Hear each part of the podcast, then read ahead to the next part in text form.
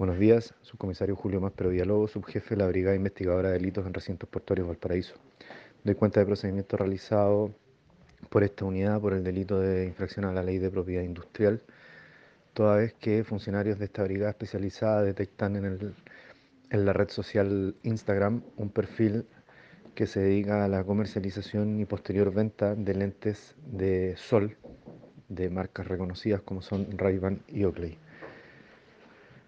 Eh, luego de un trabajo investigativo se logró la detención de la persona que se dedica a esta venta de productos falsificados, la incautación de 800 pares de lentes de las marcas antes indicadas, accesorios relacionados a los mismos, con un avalúo de 8 millones de pesos. Eh, la instrucción de la Fiscalía Local de Viña del Mar fue eh, dejar en libertad a la detenida y la incautación y remisión de las especies a la misma.